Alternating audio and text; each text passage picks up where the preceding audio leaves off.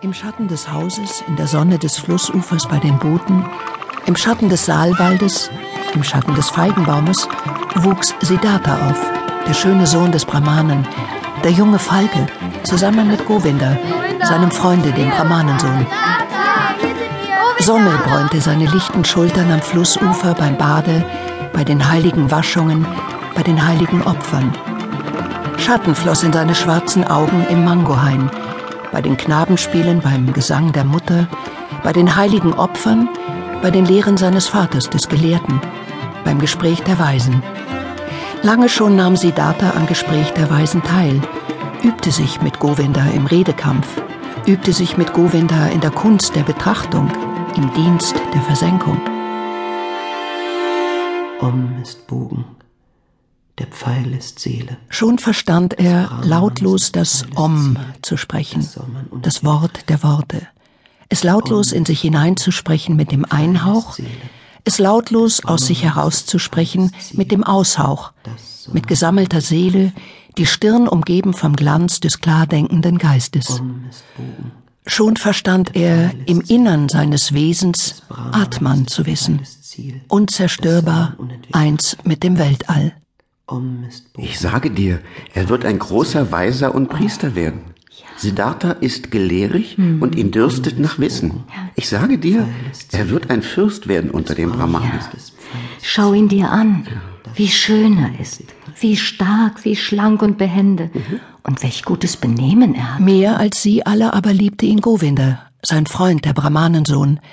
Er liebte Siddharthas Auge und holde Stimme. Er liebte seinen Gang und den vollkommenen Anstand seiner Bewegungen. Er liebte alles, was Siddhartha tat und sagte, und am meisten liebte er seinen Geist, seine hohen, feurigen Gedanken, seinen glühenden Willen, seine hohe Berufung. Govinda wusste, dieser wird kein gemeiner Brahmane werden, kein fauler Opferbeamter, kein habgieriger Händler mit Zaubersprüchen, kein eitler, leerer Redner, kein böser, hinterlistiger Priester und auch kein gutes, dummes Schaf in der Herde der vielen. Nein, nein, nein, und auch ich, Govinda, werde nicht ein solcher werden, ein Brahmane, wie es sie zu Zehntausenden gibt. Ich werde Siddhartha folgen. Und wenn er einst ein Gott sein wird, dann will ich ihm folgen als sein Freund, als sein Begleiter, als sein Diener, als sein Speerträger, sein Schatten. Siddhartha. Hörspiel in drei Teilen von Heinz Sommer. Nach dem Roman von Hermann Hesse.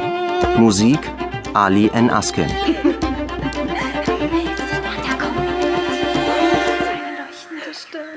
Dieses Königsauge. Oh, ich liebe ihn.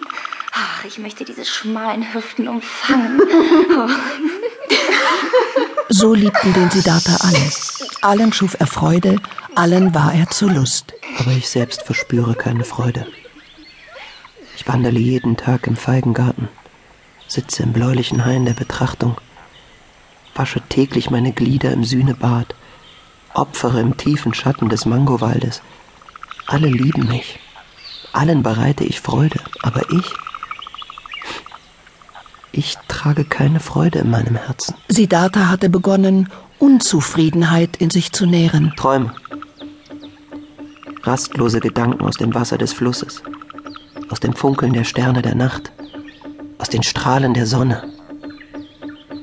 Träume. Hörst du, Govinda? Träume und Ruhelosigkeit aus dem Rauch der Opfer, dem Hauch der Verse der Rigveda, aus den Lehren der alten Brahmanen. Fühle, dass die Liebe meines Vaters und meiner Mutter und auch deine Liebe, Govinda, mich nicht immer und für alle Zeit beglücken, stillen, sättigen und mir genügen werden. Ich beginne zu ahnen, dass mein ehrwürdiger Vater und meine anderen Lehrer, dass die weisen Brahmanen mir von ihrer Weisheit das meiste und Beste schon mitgeteilt haben. Aber meinem Geist genügt das nicht, die Seele ist nicht ruhig, das Herz nicht gestillt. Die Waschungen waren gut, aber sie waren Wasser. Sie wuschen nicht Sünde ab.